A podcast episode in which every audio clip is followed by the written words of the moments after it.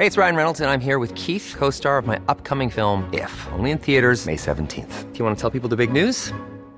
All right, I'll do. Sign up now and you'll get unlimited for $15 a month in six months of Paramount Plus Essential Plan on us. Mintmobile.com slash switch. Upfront payment of $45 equivalent to $15 per month. Unlimited over 40 gigabytes per month. Face lower speeds. Videos at 480p. Active Mint customers by 531.24 get six months of Paramount Plus Essential Plan. Auto renews after six months. Offer ends May 31st, 2024. Separate Paramount Plus registration required. Terms and conditions apply if rated PG.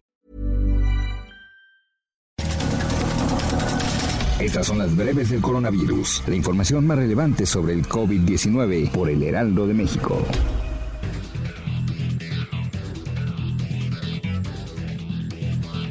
Desde Palacio Nacional, el director general de epidemiología, José Luis Salomía, informó que en México ya suman 40.182 casos confirmados de coronavirus, 24.856 casos sospechosos y 4.220 decesos.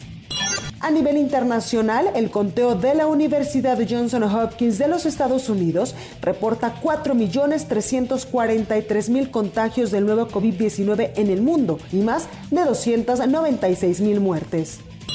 El Instituto Mexicano del Seguro Social informó que después de una revisión técnica determinó devolver los 20 respiradores que fueron comprados a una empresa del hijo del director de la Comisión Federal de Electricidad, Manuel Barlet, debido a que no reunieron los requerimientos y características técnicas funcionales acordadas en el contrato.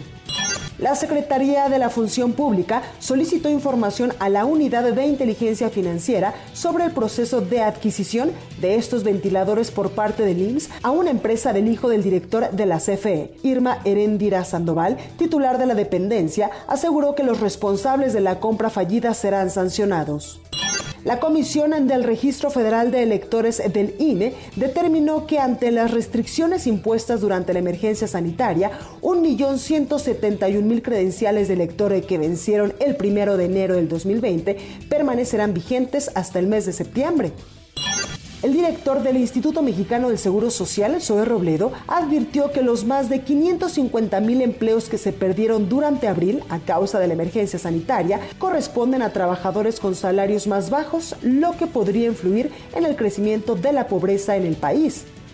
Los gobiernos de Aguascalientes, Guanajuato y Querétaro anunciaron que las industrias automotriz y aeroespacial que operan en sus territorios van a regresar a sus actividades económicas a partir del próximo sábado. Para más información sobre el coronavirus, visita nuestra página web www.heraldodemexico.com.mx y consulta el micrositio con la cobertura especial.